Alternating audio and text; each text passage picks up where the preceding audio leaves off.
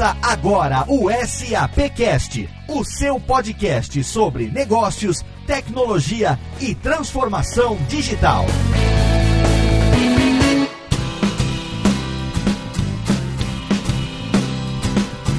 E começa agora mais uma edição do SAPcast, o podcast da SAP Brasil. Nosso encontro quinzenal sobre negócios, tecnologia e transformação digital. Eu sou Léo Lopes, o seu host, e hoje nós temos aqui um tema que todo mundo está falando, internet das coisas, ou IoT, como nós dizemos em inglês, Internet of Things está revolucionando não só as organizações, como também a vida de todos nós. No mundo inteiro, a IoT se mantém no topo das listas das principais tendências tecnológicas tecnológicas e se é tendência no mundo, é claro que é tema para o SAPcast, para a gente discutir sobre novos modelos de negócios que estão surgindo, oportunidades de negócio e, é claro, mudanças causadas na vida das pessoas. A gente trouxe essa pauta para essa edição do SAPcast, juntamente, é claro, seguindo a tradição com um time de especialistas. E eu vou começar chamando os meus parceiros de SAPcast, começando por ele diretamente do time de Audience Marketing da SAP, Rodrigo Murad. Seja bem-vindo, Rodrigo. Oi, Léo. Léo, tudo bom com você? Mais uma vez juntos. E um tema que a gente falou, eu lembro que na época da concepção ainda do SAPcast, a gente queria trazer para cá a internet das coisas. Chegou a hora de falar sobre esse assunto tão interessante, né? É isso mesmo. Hoje a gente vai falar de todos esses milhares ou bilhões de dispositivos que hoje estão conectados e a gente tem bastante coisa para compartilhar com você e com o ouvinte no dia de hoje. Excelente. Temos também a presença dele diretamente do departamento de marketing da SAP Brasil, meu amigo Maximiliano Cunha, o Max. Tudo bem, Max? E aí, Léo, como vai? Eu tô excelente e sei que você, cumprindo a tradição do SAPcast, trouxe pra gente hoje especialistas para falar desse assunto tão bacana. Isso mesmo, Léo. O primeiro convidado que a gente tem hoje é o Alexandre Jungerman. Ele é o diretor de Digital Marketing e também ele é especialista em transformação digital aqui na SAP. Para quem ainda não escutou outros podcasts, o Ale já é da casa. É a segunda vez que ele participa conosco. Na primeira ele veio falar um pouquinho sobre transformação na era digital. Então, Ale, mais uma vez, seja muito bem-vindo ao SAPcast. Obrigado, Max. Prazer estar de volta ao SAPcast. Como eu falei na primeira edição, é só chamar que eu vou aparecer. Então, tô animado para a conversa hoje sobre Internet of Things. Vamos ver o que vem pela frente. Obrigado, Ale. O prazer é nosso de ter você aqui novamente. E agora, dando continuidade no segundo convidado especial que a gente tem conosco hoje, eu queria apresentar o Rafael da Olho. Ele trabalha no Google e ele é focado dentro do Google no, né, no app que todo mundo usa hoje, ou quase todo mundo usa, que é o Waze. O Rafael, ele é o gerente do produto Waze dentro do Google e ele conhece muito sobre IoT. Então, é um prazer ter o Rafael conosco. E, Rafael, seja bem-vindo ao SAPcast. Obrigado, Max, Léo, time. Prazer estar aqui para conversar um pouco com, vocês sobre esse tema tão relevante e vou dar um pouco da, da, minha experiência e opinião aí sobre como o Google e o Waze vêm olhando a IoT no dia a dia dos negócios. Muito obrigado, Rafael. A gente está bem contente com a sua participação e tenho certeza que muitas perguntas virão aí direcionadas para você. Ótimo, vamos junto. E é com esse time de especialistas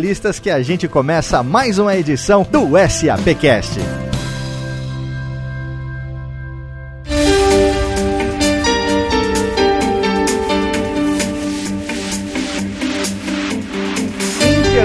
Das coisas, novos mercados digitais, melhorias na eficiência, são apenas alguns dos vetores aí da transformação que os modelos de negócio a partir de IoT trazem à tona. Na internet das coisas se torna cada vez mais popular com novas aplicações, com investimentos principalmente das grandes empresas de TI. A SAP investe pesadamente nessa área, quem acompanha o trabalho da SAP sabe, e hoje o grande público já começa a sentir os efeitos, seja através dos carros mais conectados conectado, seja através do Waze que a gente usa para ir e voltar ao trabalho, para fugir do trânsito, para descobrir novas rotas, também através de sensores instalados nas nossas casas, o que parecia ser coisa do futuro, já está aqui tornando a nossa vida cada vez mais prática, inclusive nos wearables, né, nos vestíveis, naquilo que a gente usa no nosso corpo, sejam roupas, sejam pulseiras, sejam dispositivos que nos ajudam monitorando a nossa saúde e proporcionando para a gente bem-estar. Agora eu quero começar aqui perguntando para vocês o seguinte: grande desafio desse cenário que a gente vive hoje é entender como é que as empresas podem se beneficiar dessa transformação tecnológica gerada pelo IoT. Então eu pergunto para vocês, onde é que a gente está hoje e quais são as perspectivas? Para onde que a gente pode ir? Para começar respondendo, tem uma, uma brincadeira que eu sempre faço que, ao invés de eu falar de internet das coisas, eu prefiro falar de internet nas coisas. Porque a internet é uma só, ela tá aí conectando tudo e todos. Então, a IoT, da forma que eu entendo a internet nas coisas. Indo mais para a questão de business, todas as áreas de uma empresa podem se beneficiar. A gente pode falar de varejo com beacons e lojas conectadas, a gente pode falar de logística com centro de distribuição automatizado e mandando informação em tempo real, a gente pode falar virtualmente aí de qualquer coisa e é isso que a gente vai estar tá detalhando ao longo desse programa. Perfeito, Ale. Eu complementaria dizendo que a gente está no momento, né, apesar da gente já ter bastante tecnologia, eu diria que a gente continua no momento ainda de teste e aprendizado. A partir do momento que os devices estão conectados, a gente começa a coletar esses dados, a gente começa a interpretá-los e pensar em usos para esses dados. E a cada vez que a gente interpreta esses dados, vem um novo aprendizado de como usar essa informação, seja para tomada de uma decisão, seja para compartilhar com as pessoas dentro da empresa. Isso, sem dúvida, se torna uma vantagem competitiva. Então, na minha visão, a gente está nesse momento de teste, de aprendizado, de interpretar, de olhar esses dados, transformar isso em, em insights para tomadas de decisões. E, obviamente, que a cada novo aprendizado é, vem desafios. Essa integração dessa informação, muitas vezes vem um, um dado que surge em temas sobre privacidade, de se aquele dado pode ser usado e de que maneiras. Então, eu gosto muito de ver esse tema de internet das coisas, internet nas coisas, como a coleta de dados, a interpretação desses dados e como isso pode ser usado tanto na vida dos, dos funcionários, das empresas, em diversas outras frentes. E eu acho que tão importante quanto pensar na, na existência,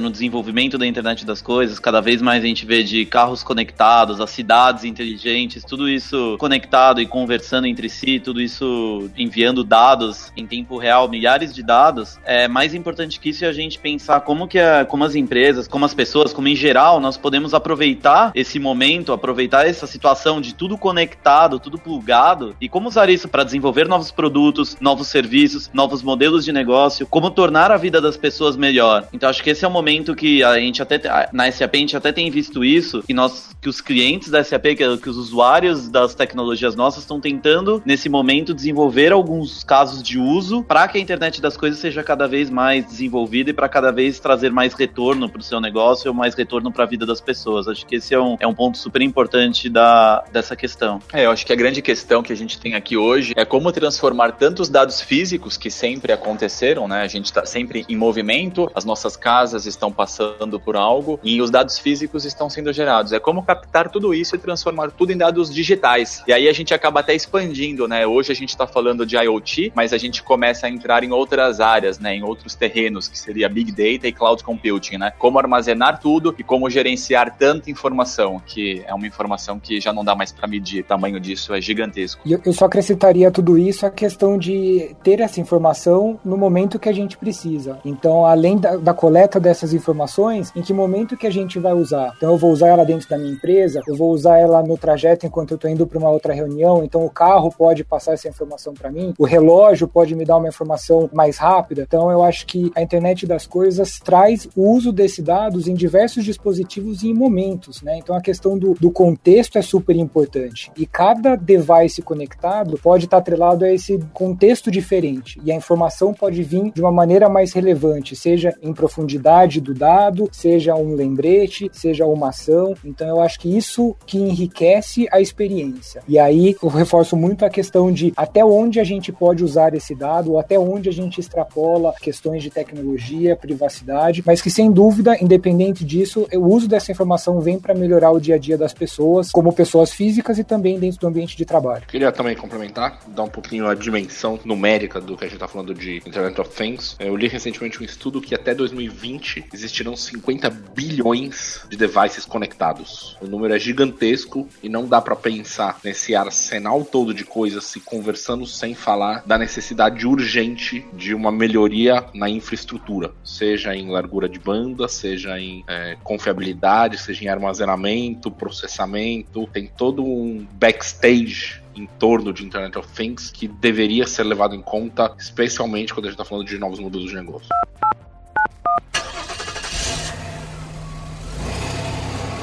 Rafael trabalha no Google, né? E hoje todo mundo usa, todo mundo depende de uma série de ferramentas que o Google trouxe para facilitar as nossas vidas. Estamos aqui conectados agora, nesse momento, em várias delas. Então, queria puxar de você, viu, Rafael? Como é que o Google vem atuando, trabalhando no dia a dia com a questão da internet das coisas? E para você, já emendo também a questão do Waze, né? Que você trabalha lá diretamente no Waze. Quem usa o Waze sabe hoje da importância. Ele se tornou hoje tão necessário dentro de um carro quanto o cinto de segurança. A meu ver, não tem como você não entrar no carro, fechar o cinto e não ligar o Waze para começar o nosso dia, para começar o nosso tráfego, né? Como é que o Waze vem melhorando pela experiência de vocês lá, os feedbacks que vocês recebem, a mobilidade urbana, né, através das informações que são coletadas dos nossos smartphones enquanto nós estamos usando o Waze, dos inputs que a gente coloca ao longo do nosso trajeto. Eu queria que você compartilhasse um pouco esses dois pontos conosco, a questão do Google trabalhar a internet das coisas e a questão do Waze também, não só o Google como o Waze, duas coisas, né, empresa e produto que a gente tanto gosta, que a gente usa no dia a dia e que tá tão próxima de nós e acredito que é claro de todo o ouvinte aqui do SAPcast. Perfeito, Léo. Então eu vou, vou compartilhar com vocês um pouco da minha experiência aqui vivenciando o dia a dia na empresa, né, de Google Waze, não como um porta-voz oficial de IoT do Google e do Waze, mas o que eu posso compartilhar com vocês, né? Eu acho que a palavra-chave para a visão tanto do Google quanto do Waze para esse tema, né, tão importante que é a Internet of Things, é a integração, né? Eu acho que a, a, as duas empresas pensam muito em como tudo que ela faz, né, seja em produtos, em serviços, seja ele hardware ou software, como tudo se integra, né? Porque justamente pensando como uma plataforma vai falar com a outra e realmente criar uma experiência boa para o usuário. Então a palavra-chave aqui é integração, né? O Google tudo que ele faz de uma maneira está integrado e com o Waze não é diferente. O que surgiu como um app dentro dos smartphones hoje está indo para dentro dos carros através do Android Auto. Então eu acho que esse pequeno exemplo já mostra um pouco dessa integração que eu venho falando. Então essa semana ou semana passada o Google lançou alguns novos dispositivos, entre eles um smartphone premium com um assistente pessoal. Ele lançou o Google Home para ajudar nessa gestão dentro de casa. Então isso mostra um pouco dessa integração. E o Waze, como eu falei, ele vem também indo para outros dispositivos, né? Então hoje na minha mesa eu já tenho um widget no meu celular que me informa em quanto tempo eu devo sair, sem mesmo ter que abrir o Waze. O exemplo que você me deu de as pessoas é, ligarem o Waze antes mesmo de colocarem o cinto de segurança dentro do carro. Então realmente já faz parte do comportamento das pessoas. Entrando um pouco na segunda pergunta que você me fez em relação a como o Waze vem melhorando a mobilidade urbana, isso acontece de diversas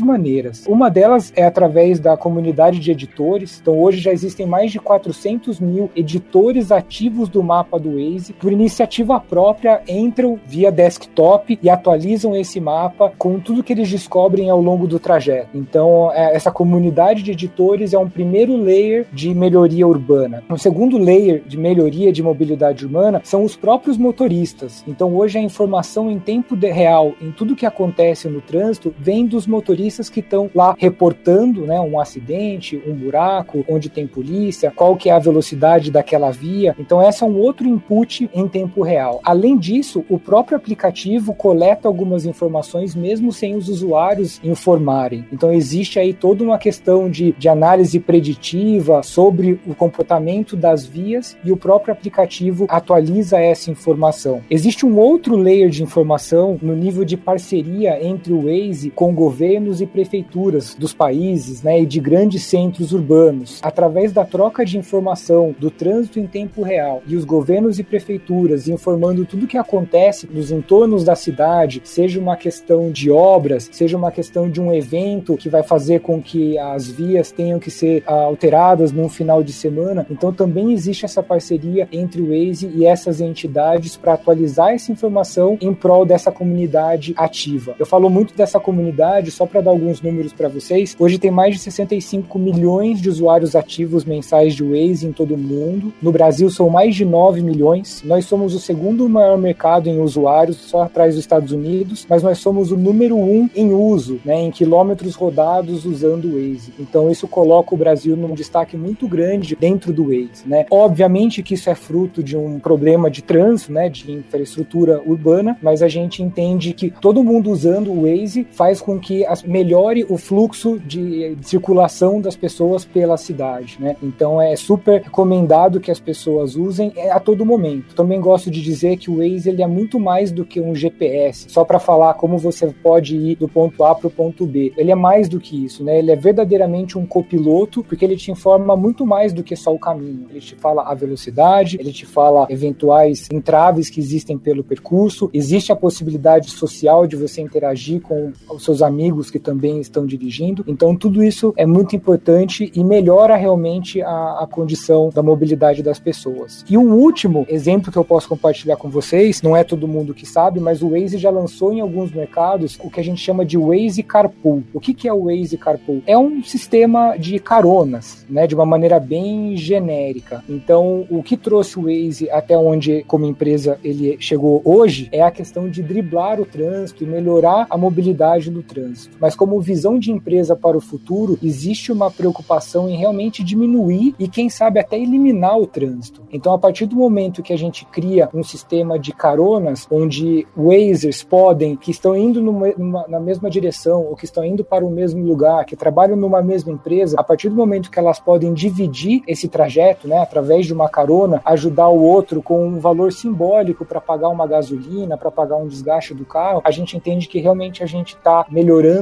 essa questão da mobilidade urbana. Então eu falei de diversos layers e é de todas essas maneiras que o Waze vem trabalhando para realmente melhorar essa questão. Desde a comunidade que faz edições no mapa, das pessoas que são usuários do Waze, nas parcerias com entidades como governos e prefeituras e com inovações para realmente diminuir a quantidade de carros nas ruas. Né? Então, através de todas essas maneiras, o Waze vem trabalhando. Eu tenho um testemunho para dar aqui com relação ao Waze, viu, Rafael? Porque eu tinha um GPS no meu smartphone que era um GPS daqueles que você baixa o mapa, né? E vai utilizando ele mesmo offline, né? Eu falei, ah, meu GPS é muito bom e tal, tem já os meus trajetos. Aí o meu grande amigo, Gustavo Guanabara, também é ligado, é um dos pioneiros do Waze aqui no Brasil, do uso do Waze aqui no Brasil. Acho que um dos primeiros a, a ganhar aquele status de editor de mapa, né? De começar a mudar a rua. Não, aqui não tá, essa rua tá errada, vai lá e muda, que é um negócio também fantástico. Ele me convenceu, ele me catequizou, ele me doutrinou para começar a usar o Waze. E eu acho que todo mundo que começa a usar tá procurando um mapa, né? Tá procurando é, um GPS, pura e simplesmente. Quando a gente começa a utilizar o Waze e a gente começa a ter a experiência social que o Waze também oferece, né? Primeiro você tem uma experiência social com ele mesmo. Ele vira o seu companheiro praticamente dentro do carro, né? Você tá ali e não tá mais sozinho, você tá interagindo com ele porque você tá recebendo aviso dos outros usuários de acidente, de buraco na pista, de alguma coisa que tá acontecendo. Você começa a interagir dessa maneira também, né? E você começa a ter uma experiência que foge totalmente àquela velha que a gente tinha de andar com o guia embaixo do banco, né? Ou de você simplesmente ter um GPS que só te falava para você virar para o lado direito ou para o lado esquerdo. Recentemente um casal de amigos veio até aqui a, a minha casa, aqui no interior de São Paulo, em Serra Negra, veio de São Paulo, e aí eu lembrei que antigamente a gente fazia mapas, desenhava mapas, né? Onde é que é a sua casa? Ah, vou te mandar um mapa, vou desenhar aqui, vou mandar um mapa para você. Aí desenhava aqui a padaria, você vira na padaria, dois blocos você vira na esquina. Meu amigo fez o seguinte, ele entrou no carro, ele ligou o Waze e me buzinou. E avisou, tô no carro, me manda a tua casa. Eu fui lá e mandei a minha casa para ele. Ele botou, qual o melhor trajeto aqui? Eu tenho três opções, vai nesse. Ele foi lá, traçou o trajeto, já compartilhou comigo o trajeto dele e durante todo o percurso de duas horas e meia de São Paulo até Serra Negra, eu vim acompanhando o trajeto dele aqui do escritório, aqui do estúdio, com o celular no bolso, acompanhando,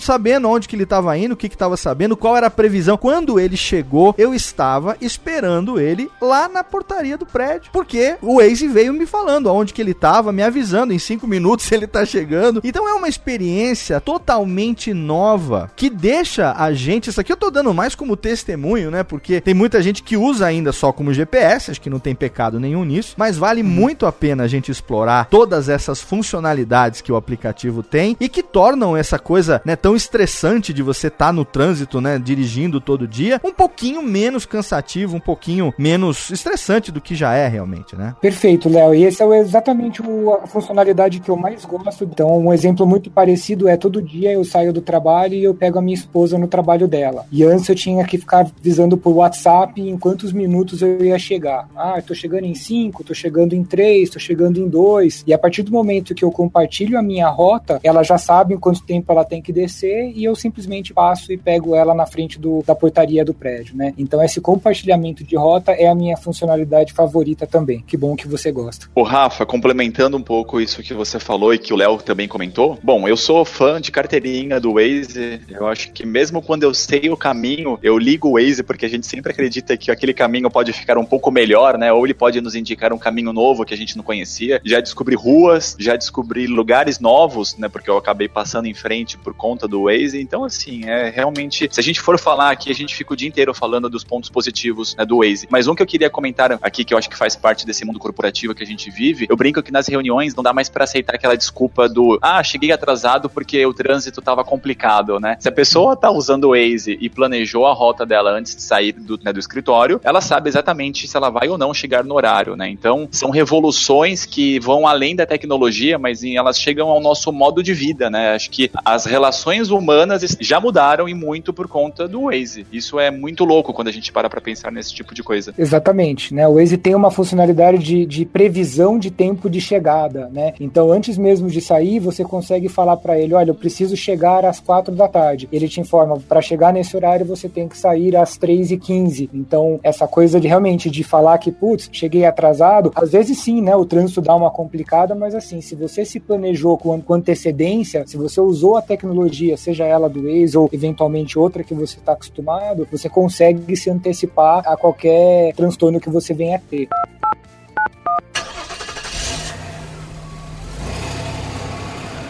Rafa, eu queria te fazer uma pergunta. Como é que vocês estão enxergando uma possível integração do Waze com os self-driving cars? Ótima pergunta, né? Assim, e tem bastante discussão, então também, de novo, não é uma opinião oficial do Google ou do Waze, né? Mas assim, o Google vem trabalhando muito próximo, né? Aliás, o time de engenharia do Google vem trabalhando muito próximo do time de, engenharia do Waze, justamente para entender como trabalhar e como usar o expertise de cada plataforma, né? Então, só complementando a sua pergunta, que também é um tema que sempre vem esse tipo de pergunta, é a integração do Maps com o Waze. O que eu gosto de falar é que o Maps ele é um mapa, né? Ele é feito para te ajudar de todas as maneiras, se você está a pé, se você está de transporte público, se você está dirigindo também. E, e, a informação de quando você está dirigindo via o Maps, a informação de trânsito, né? O layer de trânsito vem do Waze. Então já existe essa sinergia aí entre Maps e Waze, mas o Waze ele é pensado única e exclusivamente para o momento que você está dirigindo. Então por isso que o Waze ele consegue consegue desenvolver muito mais novidades do que o Maps. E pensando em carro conectado, né, o carro que anda sozinho, com certeza os aprendizados aí das duas plataformas, da integração dos dois, junto com outras tecnologias que entendem, né, os sensores no carro, com certeza tudo isso vai estar tá lá de alguma maneira, a gente não sabe exatamente como, mas para que você tenha essa melhor experiência, essa experiência segura de trajeto, enfim, com toda a tecnologia que todas as plataformas têm. Então o Waze sim vai estar tá lá de alguma maneira. A gente não sabe se é com, com esse nome, talvez o nome não apareça. A tecnologia já está embarcada. Então hoje não se fala se a gente vai estar tá lá com o Waze, se vai estar tá lá com o Maps ou se a gente vai dar um outro nome. Mas o que é importante é que assim, as todas as engenharias de produto, e o Google é uma empresa muito focada em produto, esse time já trabalha muito próximo justamente naquela questão de integração. Então a visão do Google como IoT é muito essa questão de integração em todos esses níveis. Você usou uma palavra mais de uma vez que é integração integração, e talvez o meu entendimento é que integração é a palavra-chave para a Internet of Things. É, você comenta que a estratégia do Google é em cima de integração. É, eu não consigo conceber Internet of Things sem falar em integração. Os exemplos que a gente tem de integração são inúmeros. A gente no começo do programa falou de casas conectadas, ou as smart homes. Então hoje você tem termostato conversando com alarme, carro conectado conversando com o ar-condicionado da sua casa. Então ele sabe que quando você sai ele aumenta a temperatura, quando você chega ele abaixa. Os próprios assistentes pessoais, você tem o Amazon Echo ou o Google Home, que você comentou que foi lançado essa semana, que tem essa possível integração, então eu consigo imaginar Turo, um desses assistentes pessoais dentro de casa te dizendo, ei, tá na hora de você sair para o seu compromisso das quatro. Exatamente. E essa integração, ela muda, né, de tempos em tempos, né? Porque assim, para todas essas tecnologias se conversarem, é necessário mudanças. Então, o que hoje é Android, daqui a pouco pode chamar uma outra coisa. O Chrome era uma outra focada em desktop e hoje ele já tem uma integração com o Android. Então, Então os nomes mudam muito. O que provoca essa integração são esses layers de tecnologia, né, de hardware, de software, trabalhando juntos. E isso muda. Então hoje tem, eu acho que uma fortaleza do Google, e aí também é uma opinião muito pessoal, é uma maneira de você trabalhar com tecnologias abertas. Então não é só devices do Google que se conversam entre si. Né? O Google tem essa preocupação de lançar aplicativos também para iOS, é, eventualmente para é, Windows Phone e outros novos que vão surgir. Então eu acho que essa integração não é somente entre produtos da mesma empresa, mas sim em produtos e devices de tecnologia que fazem parte do, do dia a dia das pessoas. Porque se o Internet of Things, se as empresas querem melhorar a vida das pessoas, você não pode pensar apenas em tecnologias proprietárias, senão você não vai estar tá resolvendo um benefício para a maioria da população e simplesmente para alguns. E o Google tem muito essa preocupação de melhorar realmente o dia a dia das pessoas como um todo. Ô Rafa, você falou no começo sobre os três pilares, né, os três layers com os quais vocês trabalham aí na sua empresa. E um deles você abordava um pouco a questão das cidades e tudo mais. E quando a gente pensa hoje em cidades inteligentes, né, nas smart cities, que hoje também é uma tendência quando a gente fala em tecnologia, eu vejo que o que o Waze está oferecendo hoje para os usuários e para a população em si vai de encontro com uma cidade mais inteligente, né? Ele melhora o, né, o, né, o tráfego de carros, logo a mobilidade fica uma coisa mais fluida, mais orgânica, e com isso a cidade passa a ser mais inteligente. E você falou que em alguns momentos tem cidades ou prefeituras, não sei qual que é o órgão exatamente, que pede informações para vocês. Como que funciona essa relação e essa troca de informações com toda a base de dados que vocês têm e que poderiam facilitar diversas frentes por aí? Então hoje até fica o convite para vocês é, lerem um pouco mais sobre esse tema. Então se vocês entrarem no Waze Connected Citizens, ali fala um pouco mais exatamente sobre o programa. Né? A gente tem uma pessoa que cuida disso na América Latina, que é o Paulo Cabral, é, e ele pode entrar em mais detalhes com vocês.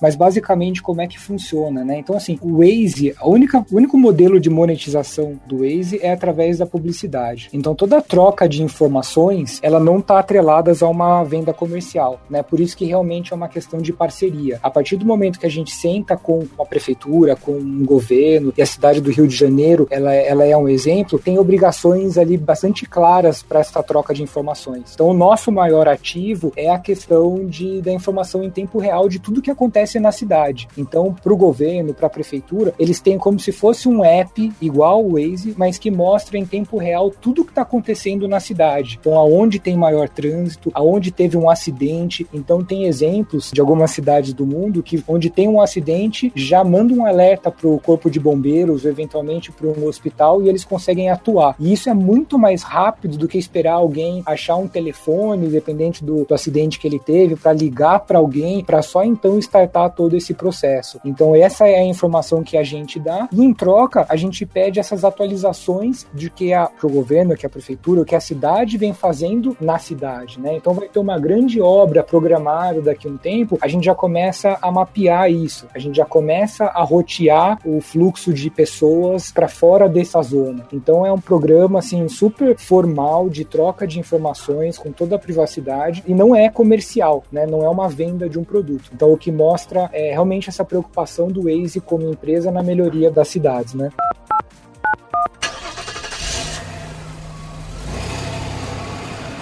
Alexandre, você que está no time de digital marketing aqui da CAP há tanto tempo, como que você enxerga o advento dessas novas tendências tecnológicas que a gente tem visto? E como que elas estão impactando o nosso dia a dia aqui na empresa? E outra coisa, dentro do marketing, como que é possível fazer o uso da internet das coisas para nossas ações? Você vê alguma forma da gente aproveitar essa onda, aproveitar esse momento para acelerar nossas ações de marketing também? O que, que você acha? Então, Mural, o impacto de Internet of Things para marketing, seja na SAP, seja fora, ele é profundo. É, no nosso caso específico, específico, eu vejo uma forte relação com os eventos que a gente promove, os eventos que a SAP participa. Eu imagino que, por exemplo, a gente consiga tornar os famosos crachás em algo mais inteligente fazendo um exercício rápido de futurologia, pensando num smart crachá, smart badge, se a gente quiser deixar nos anglicismos. Com isso, a gente consegue saber, por exemplo, em tempo real, em que stand a determinado cliente, com quem ele conversou, através de uma análise de proximidade física dos crachás, e até mesmo com quem ele sentou à mesa na hora do almoço. Sei que parece, e de fato talvez seja um pouco assustador, é, mas é mais que isso. Essa realidade vai exigir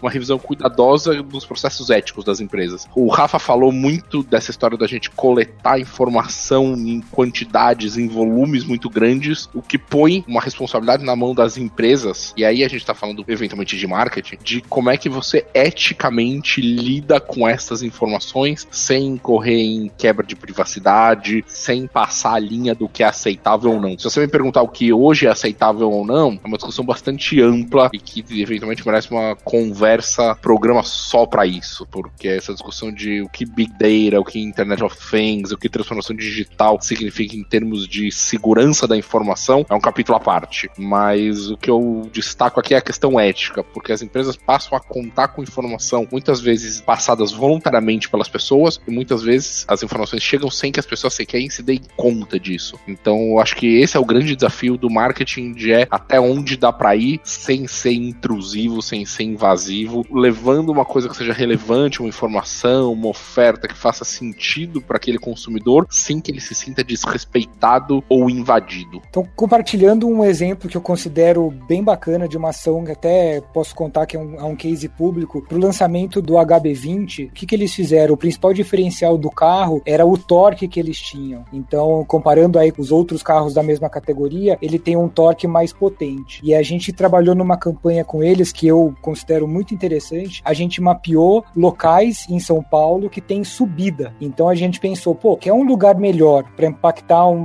potencial consumidor, comprador do carro, no momento que ele está parado na subida e ele recebe uma mensagem falando: olha, precisando de uma força extra, o HB20 tem. Então eu acho que essa questão dos contextos, o uso da tecnologia com a precisão da mensagem é um exemplo que realmente faz, nossa, que diferente, né? Então eu acho que o uso da tecnologia, tá vendo, de uma maneira não invasiva, apenas entendendo o contexto que os consumidores estão naquele momento, faz com que a mensagem seja muito mais relevante. Então esse é um exemplo que eu acho que demonstra exatamente isso que o Ale vinha falando, né? Então como usar a tecnologia à disposição de uma maneira que o consumidor goste e que não se sinta invadido por aquela mensagem. Ô Rafa, pegando um gancho nesse exemplo, né, nesse case que você acabou de colocar, a gente já bateu um papo, né, com o pessoal do Waze, inclusive com você, e tem realmente, tem cases que são muito legais, cases de marketing. Por exemplo, você pode permitir que uma empresa de filtro solar faça uma chamada, né, ali um anúncio através do app para aquele cara que está descendo uma estrada indo pro, né, para a Serra do Mar, né, pro litoral, por exemplo, não pode? Pode, exatamente. Então você sabendo que ele vai fazer uma, tá saindo de São Paulo e ele vai fazer uma viagem de uma, duas horas, né, em, em relação ao litoral, você pode falar, não esqueça o seu protetor, ou não deixe de comprar o, o carvão para o churrasco. Sem dúvida, as marcas podem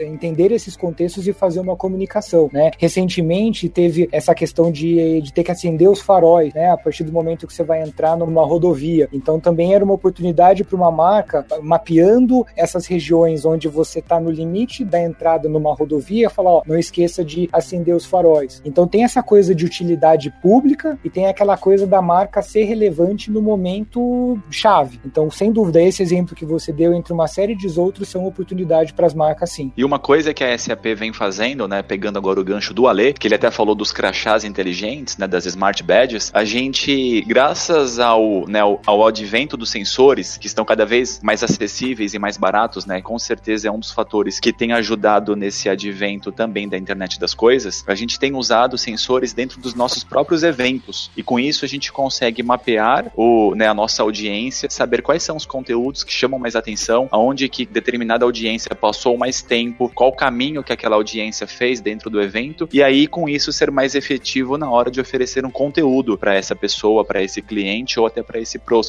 né? Então a gente consegue realmente saber qual que é o interesse e oferecer o produto, a solução certa para a pessoa certa. E isso basicamente está relacionado à internet das coisas, através dos sensores que medem a presença das pessoas.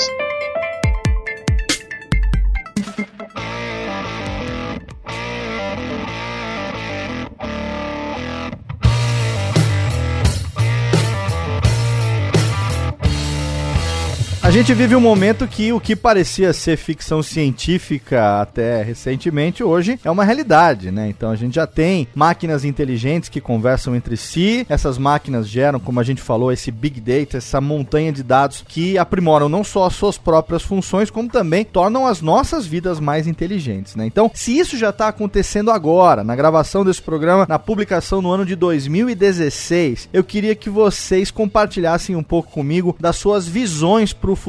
Como é que vocês acham que, vendo isso tudo, vai ser daqui a 10 anos, por exemplo, hein? A gente já falou das coisas que estão acontecendo, que são realidade hoje, então as smart homes, os assistentes pessoais, mas eu acho que tem uma outra fronteira vindo por aí, que é o biohacking. E a forma talvez mais visível e a forma talvez mais concreta disso são implantes subcutâneos substituindo, por exemplo, carteira de identidade ou até mesmo cartão de crédito. Tem gente com tatuagens digitais que substituem carteira. Então a pessoa literalmente passa o braço no ponto de venda ao invés de fazer o swipe do cartão. Um pouco menor to report demais pro meu gosto, mas eu acho que vai acontecer em maior ou menor escala, em mercados mais envolvidos, mercados menos envolvidos, com implicações diversas, mas eu vejo isso acontecendo. Eu vejo acontecendo outras coisas também, como você tendo um device no bolso ou sob a pele e entrando no seu carro e baseado na informação que você traz para o carro, ele vai arrumar os seus espelhos, ele vai posicionar os seus bancos, ele vai trazer sua seleção de músicas. E a mesma coisa vai acontecer quando a sua esposa pegar o seu carro emprestado e as configurações vão ser a dela. É, um outro uso que pode ser interessante é saúde. Ao invés de um procedimento invasivo como a endoscopia, o paciente vai provavelmente ingerir uma pílula, vai ter uma microcâmera capturando a imagem e mandando para o tablet do médico em tempo real, não importa onde o médico esteja. As aplicações são muitas. É, mais um exemplo aqui pode ser segurança, que uma arma eventualmente só vai ser destravada se ela estiver na mão do dono. O chip sobre a pele vai ter informação que conversa com a pistola, dizendo, ok, essa pistola pertence a esse policial ou a esse atirador esportivo, então ela pode ser manuseada porque essa pessoa tem aptidão e tem permissão para tal. Acho que a gente tá só arranhando a superfície. A gente tá bem no comecinho e a gente vai ver muita coisa acontecendo que eu imagino, mais do que tudo, são essas coisas se conversando. Como o Rafa falou muito de integração, uh, eu acho que a gente vai ver cada vez as coisas mais integradas, cada vez mais conversando umas com as outras. Então a internet vai estar tá como eletricidade, como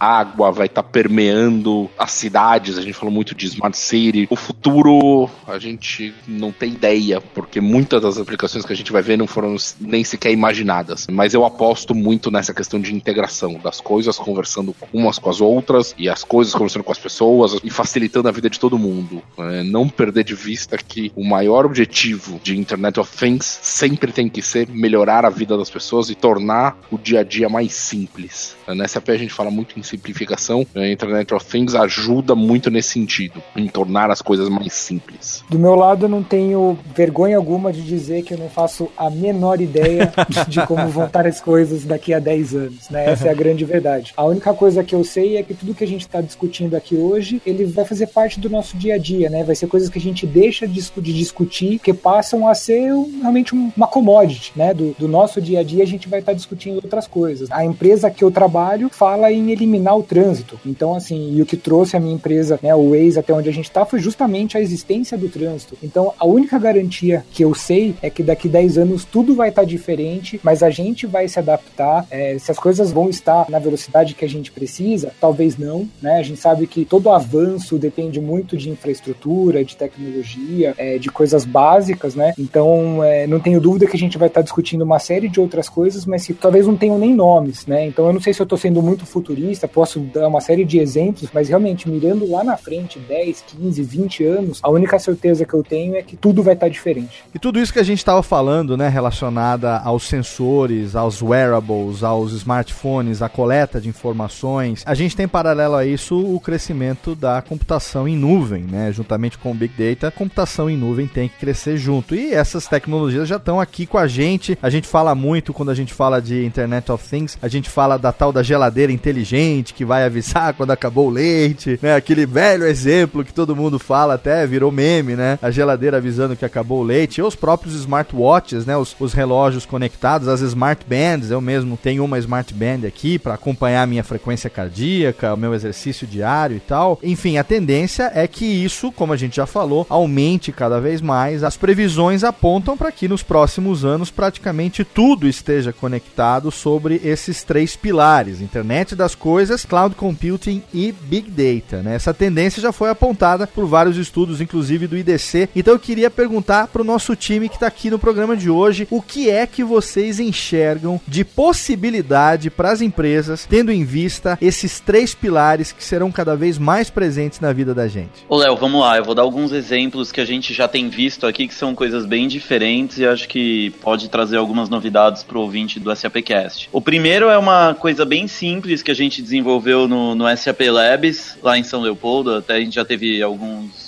convidados do SAP Labs aqui com a gente, que é a chopeira conectada. Então, aquela alegria de você estar tá numa festa, num churrasco com os amigos, tomando uma cerveja, e essa chopeira ela tá com sensores que vai monitorar a temperatura do seu chopp e automaticamente ela vai estar tá aumentando, subindo a temperatura, diminuindo a temperatura. Ela vai estar tá acompanhando se está acabando a sua cerveja, se está acabando o seu chopp e ela vai pedir pro, pro fornecedor entregar um barril novo para você para continuar a sua festa. Então, quando você, por exemplo, tiver seu churrasco com seus amigos aí em Serra Negra, não vai faltar chopp gelado para ninguém em nenhum momento. Que é o mais importante, afinal de contas, no churrasco, né, Rodrigo? Com certeza, com certeza. Então, isso a gente já tem feito alguns churrascos experimentais lá no SAP Labs, na churrasqueira lá do laboratório, para testar a eficiência da chopeira. Aí, um, alguns casos mais concretos do, de empresas que têm utilizado as tecnologias, já têm utilizado o IoT. Um caso aqui no Brasil, a Stara, que até para quem esteve no SAP Forum pode conhecer o trator conectado dela, uhum. que ela possui sensores espalhados pelo trator e em tempo real uma série de KPIs são monitorados desse equipamento, que acaba transmitindo em tempo real dados como processo de plantio, preparo de solo, adubação, correção do solo, pulverização, como está sendo a colheita, como que está a temperatura do solo, etc. Então, em tempo real, o gestor que está acompanhando a sua produção, ele está conseguindo ter essa informação e está conseguindo tomar algumas ações corretivas. E, e, até vou colocar o link do case no post do podcast para quem quiser mais algumas informações. Então esse já é mais um caso real que a gente tem visto, inclusive aqui no Brasil. E um terceiro caso, a Trenitalia, que é a provedora de trens italiana que faz a ligação entre as principais cidades lá da Itália, que faz a, toda a manutenção preventiva dos trens baseado em internet das coisas. Então o trem está fazendo alguma viagem, ele já está transmitindo dados para uma central que está acompanhando potenciais problemas desse trem, potenciais necessidades de manutenção preventiva. Assim que o trem chega a uma estação, o técnico já identificou um eventual problema e já está lá para fazer os consertos necessários. Automaticamente o trem já está sendo enviado para a garagem da Trenitalia para que a manutenção preventiva aconteça. E assim como esse, existem outros N casos, depois a gente pode colocar também no post o link para outros casos. A gente tem McLaren, acho que o Ale até vai comentar um pouquinho do caso da cidade de Buenos Aires com vocês. Então acho que existem bastantes usos da tecnologia, da internet das coisas cada vez mais forte no, no mercado. É isso aí, Murá. Esse exemplo da cidade de Buenos Aires é bem interessante. Tem sensores num lugar mais improvável, dentro dos bueiros da cidade de Buenos Aires, e esses sensores enviam dado em tempo real. Com isso a gente garante que as ruas e os esgotos estejam limpos antes das chuvas. E o resultado prático disso é que se reduziu drasticamente a quantidade de ruas alagadas na cidade de Buenos Aires. Então esse é um uso menos óbvio do que a geladeira conectada, mas que também mostra o potencial de internet das coisas. E tem um outro exemplo que eu gosto muito, que é o, o Allianz Arena, o estádio do Bayern de Munique, que é totalmente automatizado. Ele coleta uma série de informações em torno da arena, fluxo de carro no estacionamento, catraca, caixa da lanchonete e até banheiro. E com isso ele permite detectar a situação crítica antes que elas aconteçam. Por exemplo, evita que tenha fila em um lado do estádio catraca vazia em outro, falta de algum item na lanchonete e até mesmo a temida falta de papel higiênico no H, porque até o dispenser de papel higiênico tem um sensor para saber se precisa ser reposto ou não. Muito bom, Alexandre. Bom, a SAP realmente tem diversos cases, a gente poderia dar vários aqui. Um outro que talvez o ouvinte não saiba é o da Fórmula 1, né? A McLaren, que é a equipe da SAP, patrocinada pela SAP na Fórmula 1, possui carros equipados com milhares de sensores que durante cada corrida, cada treino, estão gerando ali milhões de informações para os computadores em tempo real e a equipe técnica, né, que está ali no, né, nos bastidores da corrida consegue acompanhar e fazer as melhorias assim que o carro parar para o pit stop ou até durante a própria corrida. Tem alguns dados que chegam e as alterações, as informações já são repassadas no mesmo instante para o piloto através de rádio ou alguma correção no equipamento ali mecânico do carro. Então, é mais um exemplo de sensores conectados gerando performance, nesse caso, no mundo do esporte. Então, realmente, é uma infinidade de cases que a gente tem usando essa tecnologia da internet das coisas. Eu poderia complementar com mais um exemplo do Waze. É, hoje existe uma parceria do Waze com a Rede Globo, por exemplo. Então, se você assiste o Bom Dia Brasil, eles passam, né, para todo mundo assistindo a informação de trânsito via o, o app do Waze, mais uma parceria e uso entre empresas de dados e tecnologia uma das outras, né? Então, se antes é, uma Globo precisava espalhar diversos helicópteros pela cidade para falar como é que estava a chegada na capital, hoje através de um app eles conseguem ver qual que é essa condição, qual que é a velocidade média dos carros e informar a toda a população num, num, num meio tão divulgado quanto a televisão. Então, essa questão de parceria, de disponibilidade, uso da informação é algo muito presente na nossa vida. Então, eu só complementaria com a questão de que você comentou, Léo, de cloud, big data, IoT. Acho que todos esses são temas para a gente que trabalha com tecnologia, a gente que está mais próximo do mundo B2B, a gente entende claramente o que quer dizer cada um desses temas, né? Uhum. Desses pilares, vamos dizer assim. Mas para as pessoas é, em geral, pros,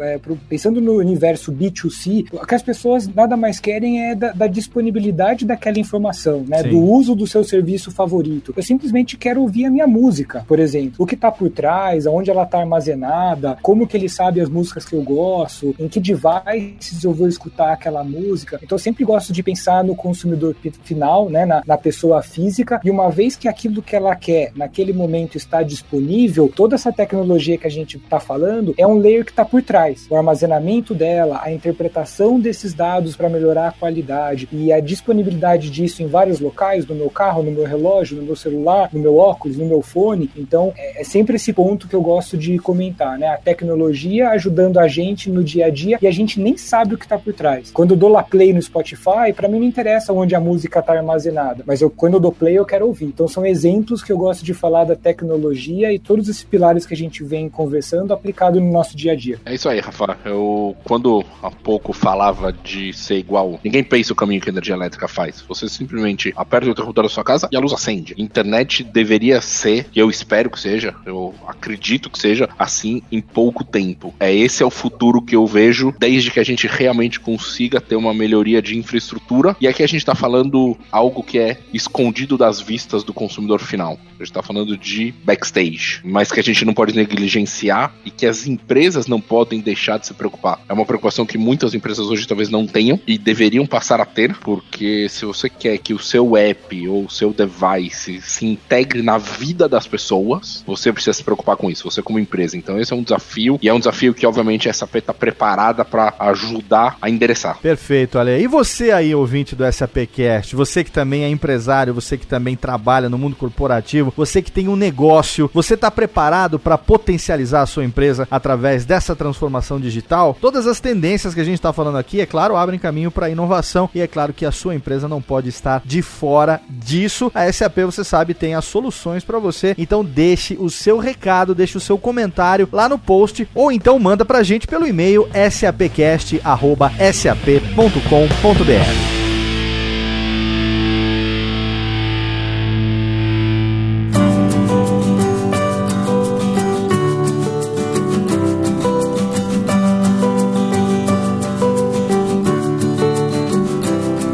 Mais um SAPcast que se encerra dessa vez trazendo mais um assunto totalmente interessante, a internet das coisas. Está presente no nosso dia a dia mais do que a gente imagina e pelo que a gente percebeu, a tendência é isso aumentar cada vez mais. A gente quer aí o teu feedback, a gente quer o seu comentário e acima de tudo a gente quer agradecer os nossos convidados que vieram enriquecer esse tema tão interessante. Quero começar agradecendo a presença dele diretamente do Google, diretamente do do Waze, que veio aqui trazer toda essa experiência pra gente. Rafael da Olho, obrigado pela presença aqui no SAPcast, cara. Eu que agradeço pelo convite e estou à disposição para os próximos papos. Um grande abraço. E quem quiser contatar você nas redes sociais, como é que faz, Rafa? Acho que a melhor opção é através do LinkedIn. Se você procurar Rafael da Olho, Rafael com PH, é, eu tô sempre monitorando essa rede. Maravilha, o link pro LinkedIn do Rafa tá lá no post do SAPcast. Quero agradecer também a presença dele mais uma vez aqui, ele que é diretor de Digital Marketing da SAP Brasil, Alexandre Jungerman. Obrigado, Ale. Obrigado a vocês. Já tô virando figurinha carimbada, mas se me chamar de novo, eu vou voltar. Com certeza, e a gente já combinou aqui que participou três vezes, pode pedir música, né, Max? Você pode ser três participações no SAPcast, já pode pagar um chopinho no próximo Happy Hour, hein?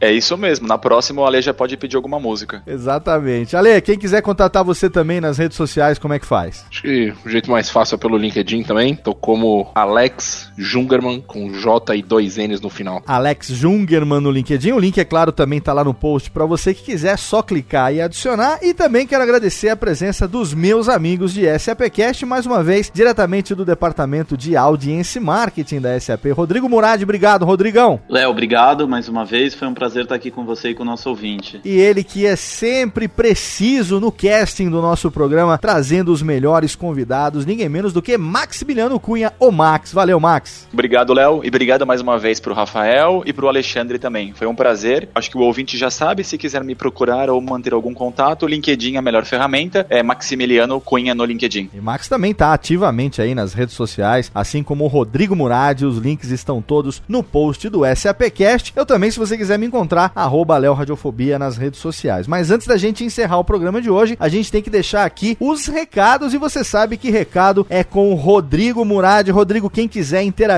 com a SAP Brasil nas redes sociais, como é que faz? Vamos lá, Léo. O Facebook, SAP Brasil, o Twitter, arroba SAP Brasil, o Instagram, arroba SAP Latinoamérica e também nosso site, www.sap.com.br.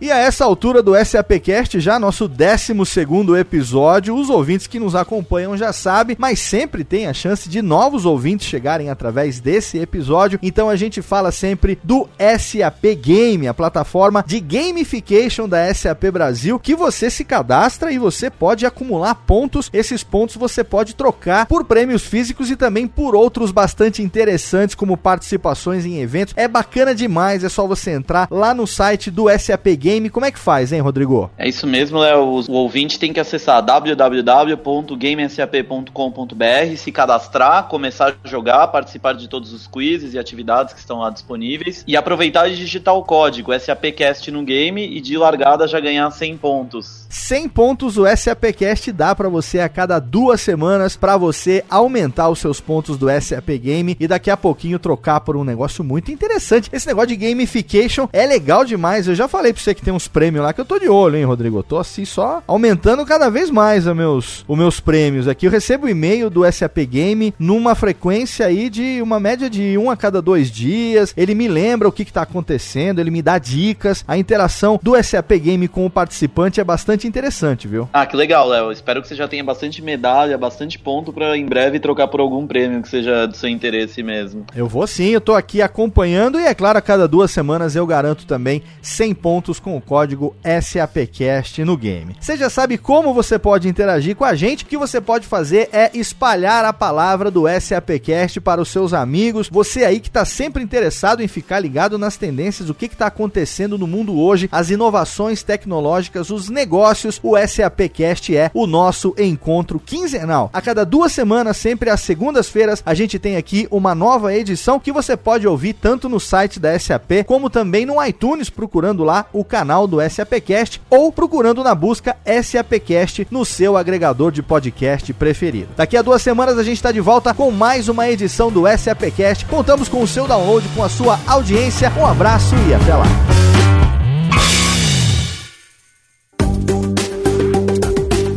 Mais conteúdo SAP, acesse sap.com.br.